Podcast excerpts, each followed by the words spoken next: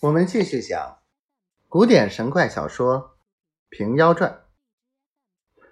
忽一日，老道得了一个危症，在床数日。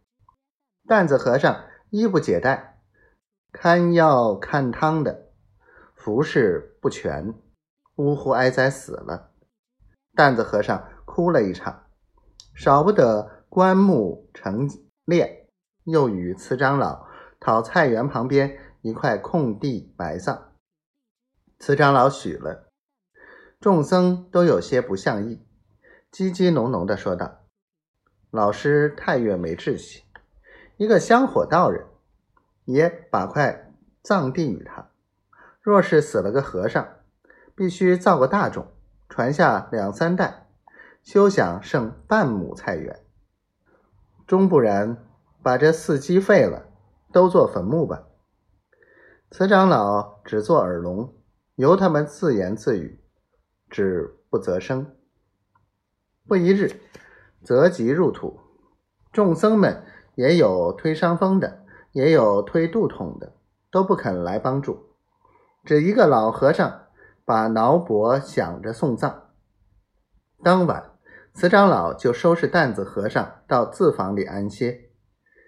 到第三日，担子和尚。要做老道的羹饭，念老道是奉斋的，特地买一块豆腐，把碗盛着放在厨下，又去买些纸钱，转来取豆腐时，不知哪一个移在烧火的矮凳上，被狗子吃去了。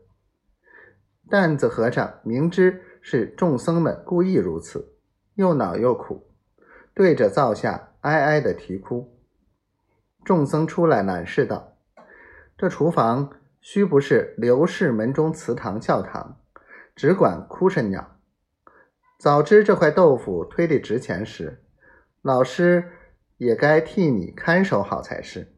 如今也不消啼哭，左右不是张狗吃，就是李狗吃，与你亲爷差不多。”担子和尚被众僧一人一句数落一场。也不回言，撇却纸钱，一径走出寺前，向水潭边一块捣衣石上气愤愤坐着，想到这伙秃驴欺的我也够了，如今死了养爹，更没个亲人。老和尚虽好，许多年纪，也是风中之烛，朝不保暮，到底是个不好开交，不如半夜三更。放把火烧死了这伙秃驴，方出得这口气。只长老这条命要留下他的，怎的哄得他出寺门便好？